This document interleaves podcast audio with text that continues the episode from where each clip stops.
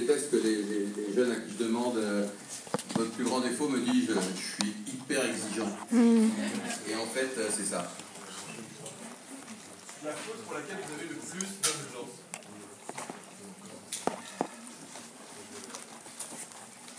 Euh, la tendresse. Est-ce que vous avez un héros dans la vie réelle Euh, j'ai- J'ai j'ai, euh, beaucoup de héros. J'avais beaucoup de héros jusqu'à hier matin et maintenant c'est Donald, mon préféré. Non, je suis un fan de tous les entrepreneurs, on va pas tous les citer, mais je suis euh, totalement bluffé parce que ce qu'un tas de, de- de gens euh, ont réalisé. C'est les entrepreneurs, mes héros, vraiment. Est-ce que vous avez une devise dans la vie Non, Je- j'explique souvent que il n'y a que dans le dictionnaire que le succès vient avant le travail. Je vous laisse raconter votre histoire. Ah. Bon, Euh, je suis ravi qu'il y ait des cours d'entrepreneuriat aujourd'hui dans les, dans les écoles parce qu'à mon époque, il n'y en avait pas. Et j'aurais adoré qu'on m'apprenne ce que c'était que créer son entreprise, la développer. Euh, moi, j'ai fait euh, le SCP il y a de nombreuses années. Euh, j'ai fait un mémoire de fin d'études euh, avec un copain sur la création d'un support vidéo en hypermarché. Et, en sortant de l'école, on a créé notre boîte. On a passé un an à essayer de mettre en place ce support vidéo. On voulait faire de la pub aux caisses ou dans les rayons sur des, des écrans vidéo. On a essayé de monter ça. Euh, on a même réussi à convaincre des gens euh, comme Carrefour que ça allait marcher. Et puis finalement, ça n'a pas marché. Et un an plus tard, on a arrêté. Mais euh, on s'est quand même lancé à l'époque, donc on a vraiment tenté le coup. Je pense que si on nous avait expliqué ce que c'était que l'entrepreneuriat, si à l'époque il y avait des entrepreneurs qui étaient venus nous parler, on aurait peut-être lancé notre boîte, mais on aurait fait probablement, mieux que ce qu'on a fait là.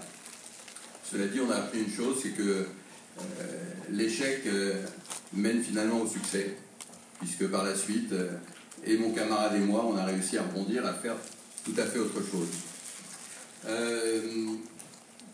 Je vais vous raconter une histoire qui est, une histoire, une vraie histoire d'entrepreneur, mais pas de création de- d'entreprise.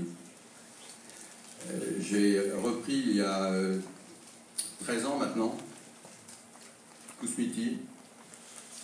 Euh, qui est une vieille marque qui a 150 ans. Euh, je l'ai reprise et je, l'ai, euh, je lui ai redonné vie parce qu'elle était mourante. Et c'est une histoire, c'est une histoire d'entrepreneur parce que on a tout refait pour redonner vie à cette boîte. Il y a, vraiment deux, deux- possibilités quand vous montez une boîte. Quand vous voulez être entrepreneur, c'est soit de la créer ex nihilo, qui n'est pas toujours facile, soit d'en reprendre une qui est euh, en, fin, de vie et puis de la, relancer. Bon, nous on est tombé sur Kousmi, on l'a relancé. Et parallèlement, j'ai fait la création d'une marque qui s'appelle Love Organic, que certains connaissent peut-être, qui est une marque d'infusion et qu'on a créée ex nihilo en 2010. Donc j'ai eu, j'ai eu les deux expériences. Je vais vous parler de Kousmi aujourd'hui, parce que euh, c'est la marque la plus connue, c'est celle dont je suis le plus fier, et c'est celle qui m'a donné le plus de fil à retordre. En fait, euh, pour vous dire, euh, j'étais gringo dans ma première vie. Je ne sais pas si vous savez ce que c'est qu'un gringo, euh, parce que la pub Jacques Vabre, elle est plus là depuis des années et des années. Et en fait, il y avait une pub de Jacques Vabre où il y a un, gringo qui allait chercher du, du café dans les pays producteurs. Et moi, c'était mon métier. J'allais, je faisais le tour du monde, j'achetais du café, du cacao dans les pays producteurs, en Afrique, en Asie, en Amérique du Sud. Enfin, c'était un- une histoire familiale. Et puis un jour, je suis tombé euh, dans le thé, qui était le prolongement euh, du café et du cacao. J'ai découvert Kousmi et, euh, je, l'ai immédiatement adoré. Et en fait, il y a trois choses qui m'ont fait adorer cette, marque. Et, et c'est important d'être capable de détecter tout de suite si une marque a un potentiel. Et qu'est-ce qui fait que cette marque a un potentiel? Moi, il y a trois choses qui m'ont marqué chez Kousmi, en 2003 donc. C'est d'abord son packaging. J'ai vu euh, des petites boîtes de, thé posées les unes sur les autres. Et je suis tombé amoureux de ces boîtes. J'ai trouvé qu'elles avaient une force incroyable. Et elles n'étaient pas du tout comme elles sont aujourd'hui. Enfin, il y avait un peu d'idées, mais c'était pas ça. Et je suis tombé amoureux de ce packaging. J'ai pensé que c'était un atout fort de, de la marque. Il y avait une deuxième chose qui était très importante, c'est que j'ai ouvert une petite boîte et j'ai senti le thé et le thé était extraordinaire. Les, mélanges de thé qui existaient étaient fabuleux. Ils avaient une histoire, c'est des mélanges qui étaient, qui étaient là depuis des dizaines et des dizaines d'années. Et donc c'est le, deuxième atout de cette marque dont j'ai pensé qu'il était très fort. Et le troisième atout, c'est son histoire, puisque Kousmi, quand on l'a racheté, avait déjà 137 ans. Avait une histoire née en Russie, à Saint-Pétersbourg, en 1867, euh, créée par un jeune paysan qui devient euh, le thé du tsar, euh, qui fuit la Russie, enfin dont les enfants fuient la Russie en 1917 devant les bolcheviks et viennent s'installer à Paris. Enfin, une histoire incroyable qu'on aurait, aurait été difficilement capable d'inventer. Donc je me retrouve avec un beau packaging, avec un produit excellent et avec une histoire à raconter. Alors ça, avec si vous avez une marque qui a ces trois choses-là, vous pouvez aller où vous voulez. En fait, c'est ce qu'on s'est dit à l'époque. Euh, on a les attributs d'une marque forte et c'est à nous de, de, savoir la relancer. Et c'est ce qu'on a fait, puisqu'on s'est remis en entre 2004 et, 2006, on s'est mis à tout refaire.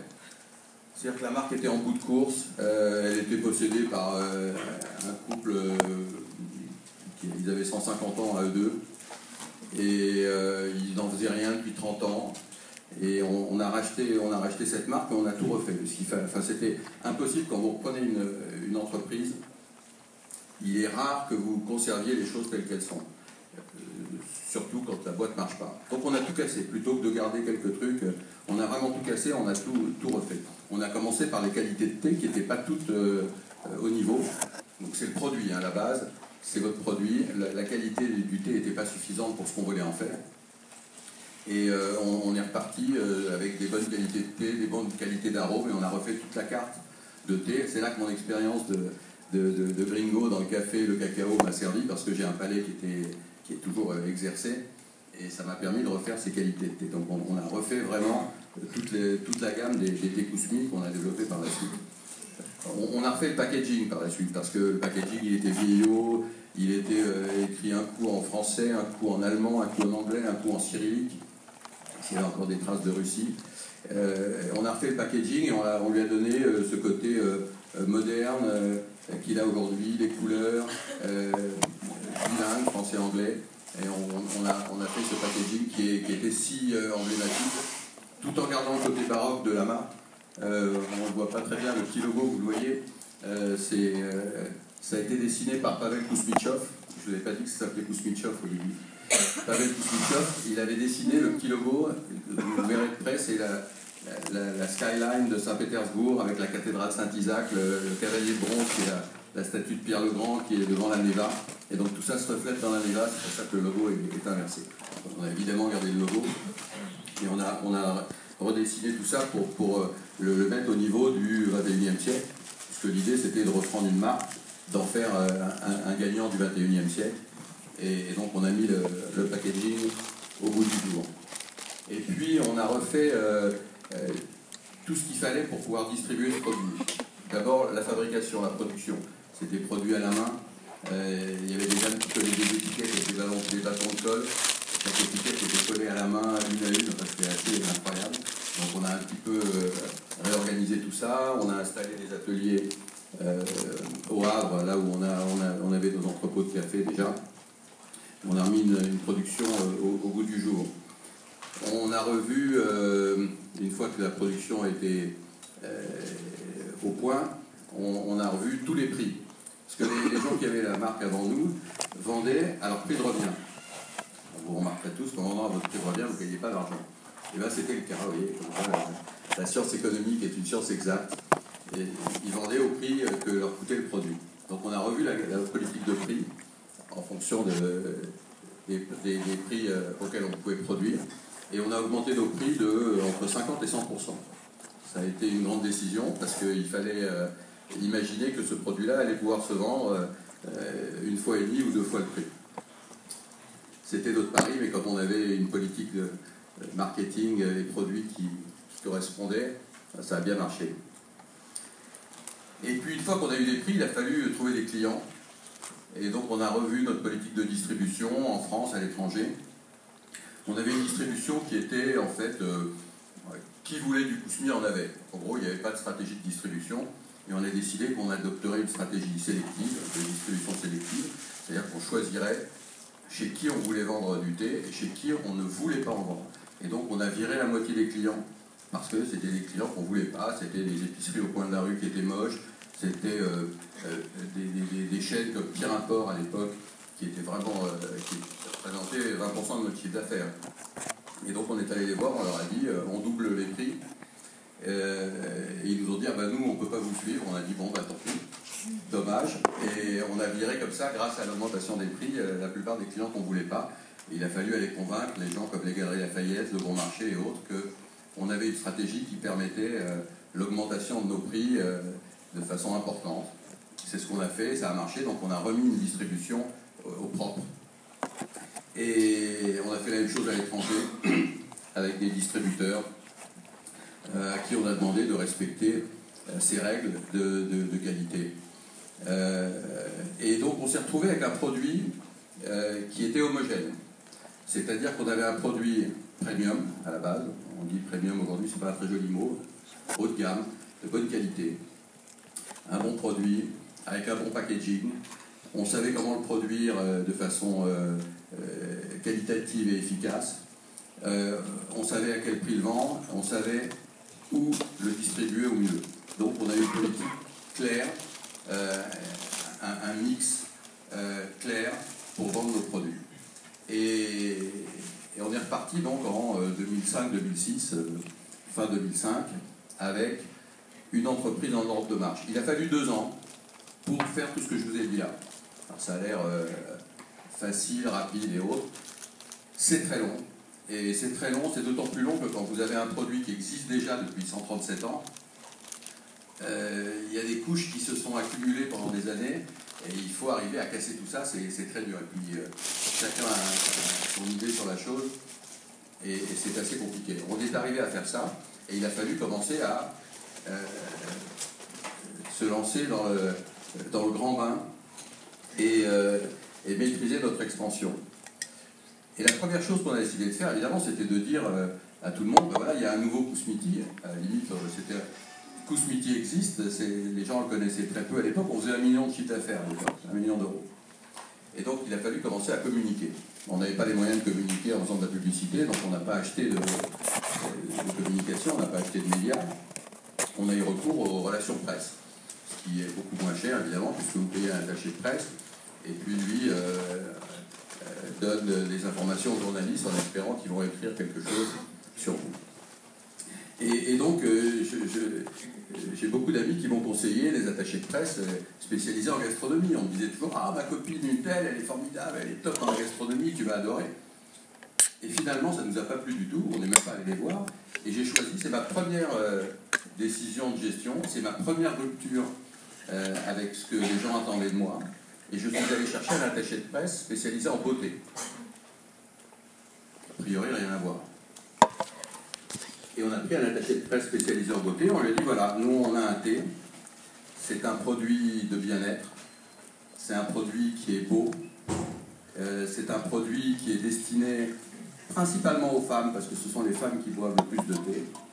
Et donc on pense que comme un produit cosmétique, on a la même clientèle. Il m'a pris pour un fou, il m'a dit non, moi je ne fais pas la gastronomie justement, donc euh, je peux pas prendre ton produit. finalement, je lui ai expliqué, je l'ai pris. Et c'était en 2005, on est en 2016, c'est toujours notre attaché de presse. Et ce qu'on a fait grâce à lui, et grâce à cette idée d'aller dans la beauté, c'est qu'on a installé Kousmi comme un produit fashion, comme un produit désirable, comme un produit destiné aux femmes euh, euh, CSP, euh, actives, urbaines, etc. On s'est retrouvé dans la belle presse, évidemment.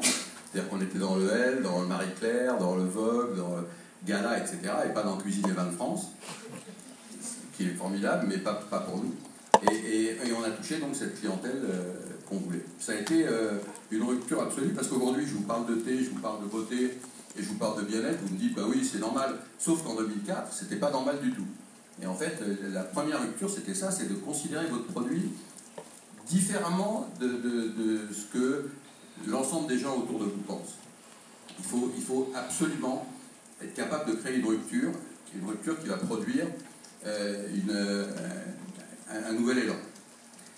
et donc on est reparti, on a lancé le produit grâce à, la presse, et puis on s'est dit il faut qu'on aille dans une distribution un, peu plus large que les petites épiceries fines et un ou deux grands magasins. Et donc on est allé voir Monoprix. Et on est rentré chez Monoprix en 2006. Alors vous allez me dire, la belle affaire. Sauf qu'en 2006, vous n'aviez pas l'âge de, pour voir ce que c'était Monoprix. Et Monoprix en 2006, c'était assez moche. Euh, les magasins étaient franchement pas beaux. Il y avait peut-être une dizaine de magasins qui étaient pas mal, mais les 250 autres étaient franchement dégueulasses. Et, et à l'époque, d'ailleurs, tous mes concurrents se sont frottés les mains en disant il va se planter, c'est ridicule, euh, sa marque, elle n'a rien à foutre en supermarché. Et en fait, si, parce qu'on voit dix ans après, on est euh, aujourd'hui numéro un du thé chez Monoprix, c'est-à-dire qu'on est devant Lipton, Twinings, etc. Parce qu'on a fait le pari à l'époque d'aller dans une enseigne dont on pensait qu'elle correspondait exactement à notre clientèle, et c'est le cas, et, qu'on a eu la chance que l'enseigne, Monoprix, nous choisisse nous, qui étions absolument inconnus, en se disant, mais eux, ils ont du potentiel. Et ils ont dit ça parce qu'on avait fait le travail d'avoir un produit qui soit beau, qui soit bon, euh, qui soit désirable et qui communique de façon euh, d'une façon qui, parlait bien à leur, euh, à euh, consommatrice, à leur clientèle. Donc ça, c'est la deuxième rupture, c'est d'aller dans la grande distribution, où on est toujours évidemment chez Monoprix, alors qu'à l'époque, les produits premium, ça ne se vendait pas dans la grande distribution, ça se vendait dans les épiceries fines, dans les belles boutiques de thé, et, donc il a fallu oser, à l'époque, sans craindre de, casser notre marque, aller dans ces circuits de distribution ça a été une décision euh, difficile, mais moi j'étais persuadé que ça, ça allait fonctionner. J'étais persuadé que Monoprix allait monter en gamme. C'est ce qu'ils ont fait. Et puis après, on s'est dit, bah tiens, on, a un modèle qui est un modèle B2B, euh, donc on vend aux épiceries fines, euh, aux grands magasins, au Monoprix. Et si on faisait une boutique, si on faisait du B2C Alors les boutiques, moi j'avais jamais fait de boutique de ma vie. Et, donc on s'est dit, bah, c'est une bonne idée, on va essayer d'ouvrir une boutique. Et on a ouvert une boutique en mai 2006, rue de Seine, tout près d'ici. Elle est toujours là. Elle est un peu fatiguée. elle, a, elle a 10 ans, elle est un peu fatiguée, je crois que je vais, je vais, en, je vais en changer bientôt. Et donc, euh, pareil, j'ai beaucoup d'amis. Alors, vous avez aussi beaucoup d'amis. Ils ont toujours des idées pour vous, je ne sais pas si vous avez remarqué. Ils n'ont jamais des idées pour eux, mais dès que vous en avez une, ils ont une, une réflexion à faire. Ah, on m'a dit, ouais, ouvres une boutique, c'est génial. Attends, laisse-moi faire, je vais te dire, je, je, vois très bien le truc, tu vas nous faire un truc à la russe, avec euh, des tentures pourpres, euh, euh, des petites lumières tamisées, ça va être magnifique, je vois très bien le truc, et puis on fera un petit salon de thé où on pourra s'installer sur un petit guéridon avec des chaises en velours. Et donc, j'ai ouvert ma première boutique, telle que vous la voyez rue de Seine, avec une entrée rouge, avec des lumières qui clignotaient, avec des, étagères en plexi euh, rétro-éclairées, euh, avec des murs blancs. Bref, rien, avec, rien qui ressemblait à ce qu'une boutique de thé était à l'époque. Pour tout le monde, la boutique de thé, c'était poussiéreux, c'était un comptoir en bois euh, verni, et c'était une histoire coloniale. Et nous, on est parti dans le 21e siècle. C'est-à-dire qu'on s'est dit, à quoi sert de refaire ce que font les autres? À quoi sert de refaire ce que fait Mariage Frère, qui le fait parfaitement? Ça sert à rien. C'est-à-dire qu'on n'est pas là pour reproduire ce qu'ont fait les autres. L'innovation, c'est de prendre un produit et puis d'essayer de le transformer, d'essayer de le proposer différemment. Et c'est ce qu'on a fait. Et on est parti sur un truc tout à fait moderne, tout à fait nouveau, très 21e siècle. Et ça a marché. Et ça a marché pourquoi? Parce que, tout simplement parce que euh, les gens euh, voyaient l'intérieur de la boutique, parce que les gens étaient attirés par euh, la lumière, parce qu'ils étaient attirés par la musique qu'il y avait à l'intérieur, et surtout parce que les jeunes de votre âge, qui n'osaient pas rentrer dans une boutique de thé, un vieux comptoir de thé ou une boutique mariage frère, ils rentraient chez nous, parce que finalement c'était facile, c'était ouvert. Et c'est comme ça qu'on a conquis, on a rajeuni la clientèle du thé en, utilisant les codes des consommateurs, c'est-à-dire des femmes CSP+, dont j'ai parlé tout à l'heure, des gens plus jeunes. C'est comme ça qu'on a fait euh, changer véritablement l'image du thé par cette rupture de, du design et de l'architecture qui a fait qu'on a considéré le thé comme on devait le considérer dans le siècle qui vient, plutôt que de le considérer comme on le considérait il y a deux siècles. Euh, ça a été une, vraie troisième rupture. Et puis aujourd'hui, c'est vrai que toutes les boutiques de thé sont modernes. Personne ne fait plus une boutique de thé avec des vieux comptoirs et de la poussière euh, derrière. Enfin, presque personne. Euh, et donc on ne s'est pas arrêté là, puisqu'on s'est dit ça marche, on communique différemment, on va dans des endroits où les gens euh, sont heureux de nous retrouver, on ouvre des boutiques qui sont euh, nouvelles, modernes, et ça fonctionne, continuons. Et un matin, en, 2006, je me suis dit, bah, les gens, ils ont peut-être marre de boire que du regret et du lapsang souchon, donc on va leur proposer autre chose. Et euh, j'ai appelé mon équipe marketing, qui était toute petite à l'époque, et je leur ai dit, on va faire des produits bien-être, wellness, c'était le gros truc. Et alors je leur ai dit, qu'est-ce qu'on fait comme wellness? C'est quoi le wellness du moment? Alors il n'y avait pas beaucoup de wellness en 2006. Alors ils se sont creusés la tête, ils ont cherché, ils ont ouvert tous les magazines féminins, et puis ils sont revenus vers moi quelques jours après en me disant, tu sais le gros truc là, c'est la détox. Bon, dis bon, c'est bien, ils ont 25 ans, ils doivent savoir mieux que moi. Alors en 2006, la détox, je ne savais pas ce que c'était. enfin, j'avais une petite idée parce que quand vous écoutez détox, vous voyez un peu, mais faire un produit détox, ça ne dit rien du tout. On a creusé, euh, finalement, évidemment, on a vu que l'idée était bonne. Et me voilà en train de créer un thé détox. Alors j'ai quand même euh, fait une recette, c'est moi qui l'ai créé, c'est moi qui fais la plupart des thés euh, encore aujourd'hui, puisque j'ai mon palais de l'époque. Et donc j'ai choisi le thé vert, parce que le thé vert pour tout le monde c'est des antioxydants. Ici je parle, il n'y a, pas la DGCCRF qui m'écoute, mais on n'a pas trop le droit de dire que le thé euh, a des bienfaits, qu'il y a des antioxydants et que ça vous rend heureux. Et donc euh, j'ai mis du thé vert, puisqu'il fallait du thé vert. J'ai utilisé un produit que je connaissais et que peu de gens connaissaient, euh, qui s'appelle le maté, qui est une herbe d'Amérique du Sud, qui est une herbe qui, qui, est à la fois coup fin pour les Incas et diurétique pour les autres. Et, donc j'ai fait un produit avec plusieurs plantes, j'ai mis un peu de citronnelle parce que ça aide à la digestion. Et après, euh, j'ai choisi un arôme de citron parce que le citron c'est propre. Alors vous avez avec citron, évidemment ça fait propre, c'est pas très bon à, boire. Mais le citron, quand vous pensez au rince-doigt par exemple, c'est toujours fait avec du citron parce qu'il y a une, histoire de propreté. Et donc euh, on est parti sur le goût détox comme ça. Et on a lancé le détox. Et du jour au lendemain, c'est devenu notre numéro un. Euh, c'est qu'il y avait une demande simplement. On a créé un produit qui n'existait pas. On est le premier détox euh, au monde. Et ça a plu. ça a plu parce qu'il était bon, mais ça a plu aussi parce que sur la boîte, il y avait marqué détox et que bah, ça faisait rêver. Il ne fait pas plus maigrir qu'autre chose. Euh, il fait un peu plus maigrir que le rosé, mais c'est à peu près tout. Donc, euh, on, a, on, a, on a donc lancé ce détox et puis ça a très bien marché. Là aussi, c'était une rupture. On est devenu connu grâce à ça, et puis la boîte s'est développée beaucoup grâce à ce détox et au petit qu'il a fait, puisqu'on a créé toute une gamme bien-être derrière ça dans les années qui ont suivi, avec le Sweet Love, qui était le premier thé aphrodisiaque. Bon. Je ne sais pas si quelqu'un en a vu les effets, mais en tout cas, on a raconté l'histoire. Non? Non? Il faut savoir l'utiliser. Euh, non, parce que, parce que aphrodisiaque, ça ne veut pas dire euh, forcément physique, c'est beaucoup intellectuel, et c'est dans la tête que ça se passe. Et ils sont bons, ils sont les épices, ils sont la réglisse, ils sont les épices, c'est doux. Euh, voilà, donc on est, voilà, on est, on est dans un environnement propice au passage à l'acte. Voilà. Je fais gaffe avec Trump maintenant parce que, ça peut être limite mes propos. Voilà, donc on a créé le, Sweet Love, on a créé le Be Cool, qui était la première infusion de Kousmine, et puis l'Euphoria, et puis. Euh, donc c'était encore une rupture, c'est-à-dire, encore une fois, d'aller où on ne nous attend pas. Si c'est pour aller où tout le monde est déjà, c'est pas la peine de créer sa boîte. Il faut, euh, que vous soyez petite ou grande boîte, aller là où on ne vous attend pas, mais là où on est heureux de vous trouver finalement. Et donc tous nos paris ont été gagnants, y compris évidemment euh, le lancement du détox. Et puis, euh, à côté de tout ça, on a fait tout un tas de partenariats avec des gens qu'on aimait bien, comme les Fashion Week, comme les, euh, les, Women's Forum et autres.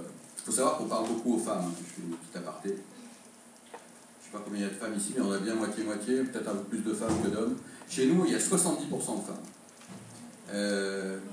70% de femmes, et au CODIR, il y a 7 femmes sur 12. Donc c'est pas que des nanas qui remplissent les boîtes de thé. On a directrice financière, directrice juridique, directrice marketing, directrice de la stratégie. Et en fait, euh, euh, se donner un objectif, c'est une chose. Vous avez sûrement plein d'objectifs dans la vie. En fait, c'est pas facile à atteindre un objectif. On peut se dire, euh, dans sa tête, je voudrais être comme ci ou comme ça dans 5 ans. C'est plus facile à dire qu'à faire. Et nous, ce qu'on a fait, c'est que cet objectif, on l'a écrit.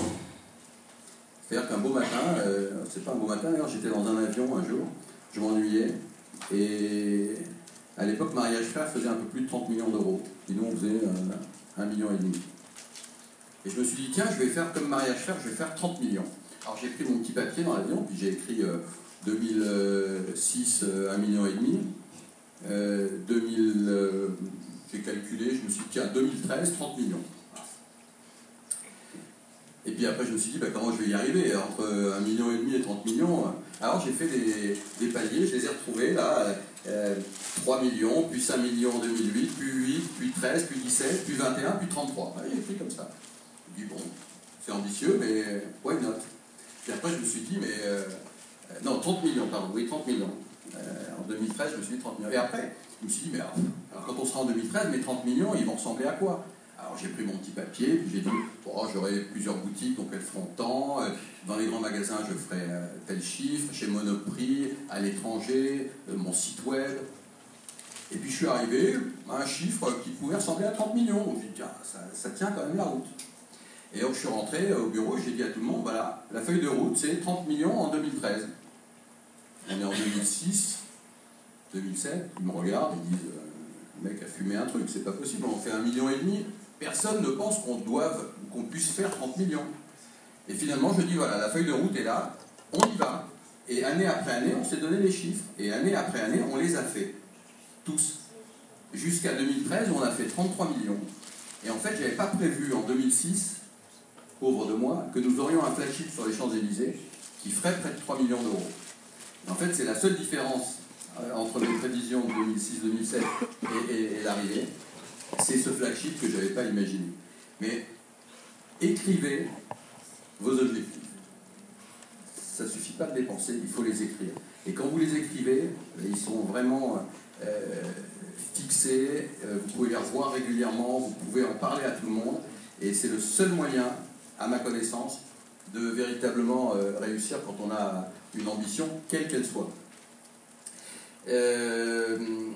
Voilà, et puis après, pour arriver à ces 30 millions, on a dû s'organiser, parce que je parle beaucoup de moi, mais il y a beaucoup d'équipes autour de moi, on est plus de 500 aujourd'hui, mais euh, on a dû bâtir une, équipe.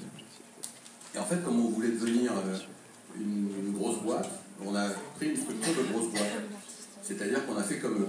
On a eu des départements, un comité de direction, euh, tout un tas de choses qui me semblaient ne servir à rien et qui ont été assez utiles. Et surtout, on a été recrutés les mêmes profil que L'Oréal, euh, Givenchy euh, euh, ou Danone. Et d'ailleurs, on est concurrent de ces gens-là aujourd'hui dans le recrutement. C'est-à-dire que les gens comme vous, les gens qui sortent des grandes écoles de commerce, on essaie de les recruter et quand ils viennent chez nous, ils sont allés voir L'Oréal, ils sont allés voir Danone, ils sont allés voir Procter, etc. Et ils viennent souvent chez nous, enfin on arrive à en avoir, parce qu'ils trouvent que notre boîte, elle a tous les avantages de la grande sans en avoir les inconvénients. C'est un peu ça. Et d'ailleurs, on voit qu'on réussit puisque les L'Oréal et autres viennent nous piquer des, des, collaborateurs 3, 4, 5 ans après, parce que finalement, on se dit, bah, s'il a passé 3, 4, 5 ans chez Kousmi euh, et que la marque réussit si bien, c'est qu'il doit être bon. Donc ils viennent essayer de nous les piquer en les payant évidemment beaucoup plus cher. Alors de temps en temps, on laisse partir pour montrer à tout le monde qu'on on ne surpaye pas, et puis de temps en temps, on fait un effort pour garder le, le collaborateur ou la collaboratrice en question. Mais on s'est donné les moyens des grosses boîtes. Et c'est pour ça qu'on s'est retrouvé avec un flagship sur les Champs-Élysées. Parce qu'on euh, s'est dit qu'après tout, puisqu'on voulait faire de notre marque le numéro un mondial, il fallait qu'elle soit dans les endroits des numéros un mondiaux. Et c'est comme ça qu'on a ouvert un flagship sur les Champs-Élysées, parce qu'on a eu, euh, j'ai eu une, vision, une nuit. Mais c'est comme ça que ça marche en fait. Hein. Vous ne vous moquez pas de vos propres idées quand elles ont l'air farfelues. Moi, je suis rentré un, jour, je rentre de New York euh, en avion. Alors, on me sert une coupe de champagne, puis une deuxième, puis je commence, l'altitude aidant, à, à voguer euh, dans les cieux. Ah, je me dis, ah, les États-Unis, on va bouffer les États-Unis. Euh, puis j'aurai une boutique sur la 5ème avenue, c'est génial, on, on, va les flinguer les Américains. Bon, on n'a pas flingué les Américains, je vous rassure, parce que c'est bien plus compliqué, on l'a encore vu avant-hier bien plus compliqué qu'on imagine. Et au milieu de ma nuit dans l'avion, je me suis dit, mais c'est vraiment complètement idiot, mon pauvre ami, qu'est-ce que tu vas foutre d'une boutique sur la 5e avenue? Autant aller sur les Champs-Élysées. Au moins, on est chez nous. Et donc, j'ai appelé mon agent immobilier et j'ai dit, Franck, euh, je voudrais une boutique sur les Champs-Élysées. Il me dit, mais t'es complètement taré, mon pauvre ami, tu te rends pas compte ce que ça coûte, t'auras jamais les moyens, t'as vu les marques qui y sont. Je dis, bon, bah écoute, euh, si jamais il t'arrive un truc, si jamais t'as une idée, euh, rappelle-moi. Et il me rappelle trois semaines après. Et il me dit, j'ai des boutiques. Ah. Il me dit, j'ai une boutique, un pop-up store, une boutique éphémère, euh, ça peut durer entre 6 mois et 2 ans. On ne sait pas trop si on te gardera ou si on te virera, mais tu peux essayer. J'ai dit banco, 50 mètres carrés sur les Champs-Élysées. J'ai ouvert ma boutique, je suis resté 2 ans, 18 mois. J'ai vu comment ça marchait. Ça marchait très bien. Et quand le propriétaire a proposé, euh, il a refait son immeuble parce que c'était pendant des travaux, et il m'a dit bah, j'ai une boutique de 250 mètres carrés pour vous. Ben, j'ai dit oui parce que je savais ce que j'allais y faire. Je connaissais les chiffres et j'ai même pu convaincre des banquiers de me prêter de l'argent parce que j'avais des chiffres. Et donc une idée euh, même parfaite.